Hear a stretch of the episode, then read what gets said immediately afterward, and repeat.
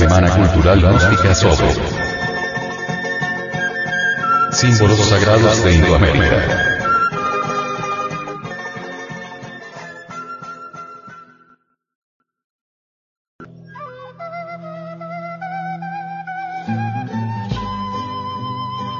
El ave, el espíritu universal de la vida.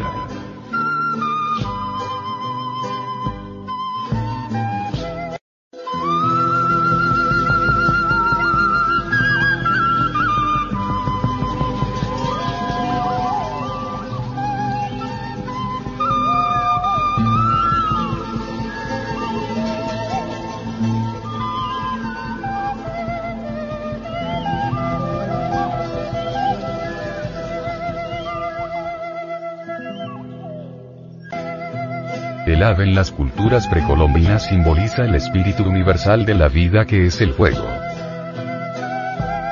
La existencia de la materia con exclusión del fuego sería un absurdo, algo imposible. Heráclito dijo, el mundo forma una unidad por sí mismo, y será eternamente un fuego vivo que se enciende y se apaga con arreglo a las leyes. Para San Pablo, nuestro Dios es un fuego devorador. El dios más antiguo de los griegos es Ignis, que quiere decir, Ignis natura renovatum integran, es decir, el fuego renueva incesantemente la naturaleza. La inteligencia del fuego es innegable puesto que se enciende y se apaga con arreglo a leyes. Sería absurdo suponer que el fuego fuera un elemento sin inteligencia alguna. Si el fuego fuera un elemento sin inteligencia, entonces no existiría inteligencia en el mundo porque el mundo es una cristalización del fuego. El fuego de los filósofos es el Espíritu Santo. El fuego en la India se representa con los órganos sexuales tanto del varón como de la mujer. Los primitivos cristianos representaron la fuerza sexual creadora con la paloma blanca, como también ya lo habían hecho las viejas culturas del lejano oriente. Por eso en el cristianismo puro, se representa el Espíritu Santo en forma de blanca paloma que hace que María conciba al dueño del universo. Los mejores científicos del mundo declaran que el espíritu universal de la vida, el fuego, es quien origina. Primero, los múltiples y variados fenómenos del mundo. Segundo, las diversas formas y modalidades de la materia. Tercero, los vínculos mutuos y las relaciones de interdependencia entre los fenómenos. Todos estos fenómenos son consecuencia de los infinitos procesos ígneos. El término Cristo en griego significa fuego. Pero se refiere a un fuego filosofal que se encuentra encerrado en las gónadas sexuales, por eso estos cristianos no derramaban las secreciones sexuales endocrinas, porque al hacerlo, decían ellos, derramaban el fuego, o sea, el Cristo. Hay que empezar por conocer un poquito de alquimia. Es necesario saber que el mercurio, del cual hablan todos los alquimistas, es el alma metálica del esperma sagrado. Hay que preparar esa alma metálica del esperma sagrado. Esto es cuestión, esto es cuestión de laboratorio. Si uno prepara el mercurio, ¿con qué va a hacer la gran obra? Para poder realizar la gran obra, pues debe preparar el mercurio de los átomos. ¿Y cómo prepararía el mercurio de los átomos? Mediante el secreto, un secretón de la. Se trata de un sencillo artificio, artificio. Ustedes ya conocen. La conexión del Lingam-Yon. Si la eyaculación del ens. Porque dentro del ens está todo el ens del cuerpo. Es sencillo ese secreto del secretor. De la Santa Alquimia. En principio el mercurio es negro e inmundo. Es decir, en principio las aguas son negras. Cuando el alquimista comienza a trabajar, o mejor dijéramos cuando la pareja gnóstica comienza a trabajar, se le representa con el cuervo negro del alquimista, porque sus aguas mercuriales están negras. Dicen los alquimistas en forma muy simpática y simbólica que de entre esas aguas negras hay que sacar la gelatina blanca. Quiere decir que esas aguas negras deben transformarse, convertirse en aguas cristalinas, blancas, puras. ¿Es posible eso? Refinando el sacramento de la Iglesia de Roma. La palabra Roma colocada a la inversa significa amor. El sacramento de la Iglesia del Amor es el sexo está en el Se refina el sacramento de la iglesia de Roma, pues.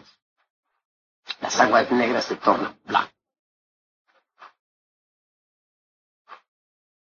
Si se dice que en principio nos toca trabajar con el cuervo negro, porque necesitamos blanquear el cuervo, todo dice lo mismo. Volver las aguas negras en blanco, transformarlas mediante la refinación. El gran problema que estoy viendo de todos los hermanitos gnósticos, hombres y mujeres, de todos los matrimonios en general, es que no se preocupan por refinar el sacramento de la Iglesia de Roma. Y están demorándose muchísimo en despertar del, del, Hay parejas que tienen 10 y 15 años trabajando en la novena esfera y todavía no han recibido el fuego. Eso no está correcto. El fuego hay que recibirlo rápidamente. Los, culpables son esas mismas parejas, porque resulta que no refinan el sacramento de la iglesia de Dios. Realizan la conexión del Lincoln Johnny en forma, dijéramos, animalesca. La copla química la procesan de forma demasiado brutal, animal. Esas aguas continúan negras años y años y años enteros y ahí se estancan se están estancando por ese motivo. Pero si se refina el sacramento de la iglesia de Roma y se hace del código, como dijera San Agustín, una forma de la oración. Las aguas negras se tornan blancas. Al, llegar a ese estado, pues, se recibía en el Egipto sagrado la túnica de Eftaf, o sea, de la castidad túnica blanca, de lino blanco. las aguas negras han sido simbolizadas, repito, con el cuerpo negro, pero las aguas blancas han sido simbolizadas o alegorizadas, para hablar más tarde, con la blanca paloma de Espíritu Santo.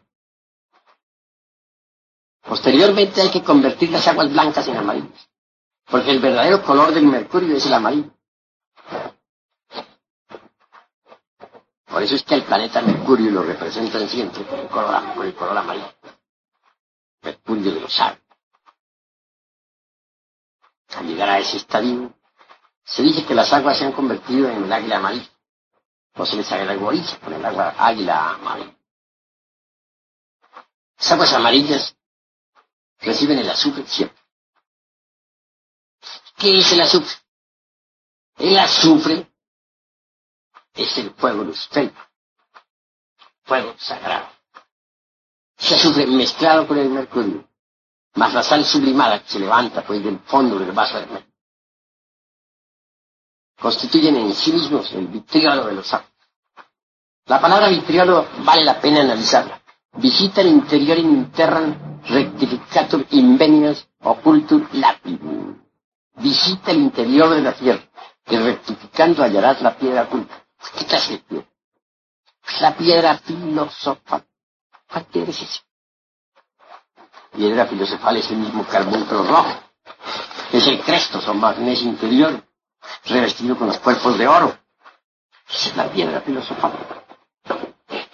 Pero hay que rectificar entre las entrañas de la tierra, buscar, buscar entre ese vidrio líquido, flexible, para poder, para poder fabricar la piedra. De manera que una vez con el mercurio ya preparado, se puede crear los cuerpos existenciales superiores. En una octava superior tal mercurio sirve para fabricar el cuerpo astral. En una segunda octava nos daría base para fabricar el cuerpo de la mente. En una tercera octava podría darnos base para fabricar el cuerpo de la voluntad consciente o cuerpo causal. Creados esos cuerpos, se reciben los principios anímicos, espirituales o étnicos, búdicos, que nos convierte de hecho en hombres, en el sentido más completo de la palabra. Muchos investigadores como César Cantú, dicen que antes que apareciera Jesús el Cristo en la Tierra Santa, ya en Grecia existía la comunidad cristiana, que se distinguían por ser adoradores del fuego sagrado sexual. En muchos códices mexicanos y mayas, en muchas estelas y piezas arqueológicas, venimos a encontrar que los indoamericanos, veían en el fuego contenido en las secreciones sexuales tanto del varón como en la mujer, el elemento que transforma al ser humano de manera radical. Este es el motivo por el cual ellos se retiraban del acto sexual antes del espasmo para evitar la eyaculación seminal. El fuego es adorado en todas las religiones.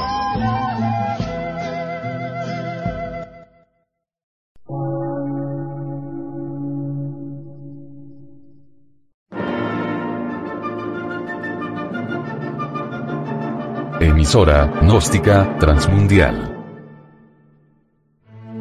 Por una nueva civilización y una nueva cultura, sobre la faz de la Tierra.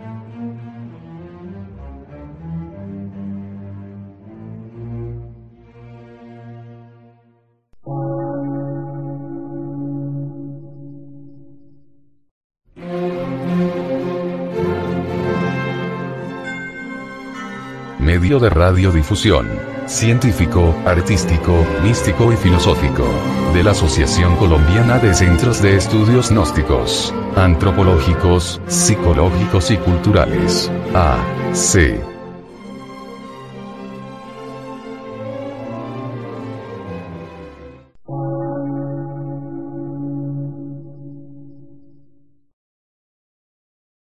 Lectura en movimiento. Difusión sin fronteras.